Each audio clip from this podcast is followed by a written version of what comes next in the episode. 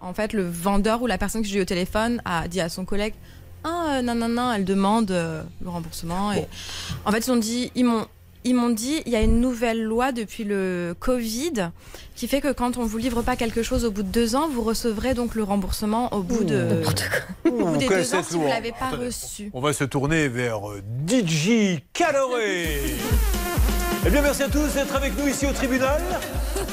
C'est la grande série des slows. Ce sont les avocats qui invitent les procureurs. Alors, DJ Cadoré, vous connaissiez cette loi?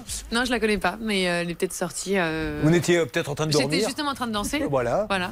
Non, non, il justement, c'est ce que je disais. Depuis la loi Hamon, il y a le délai de livraison, c'est obligatoire. Là, il n'est pas mentionné.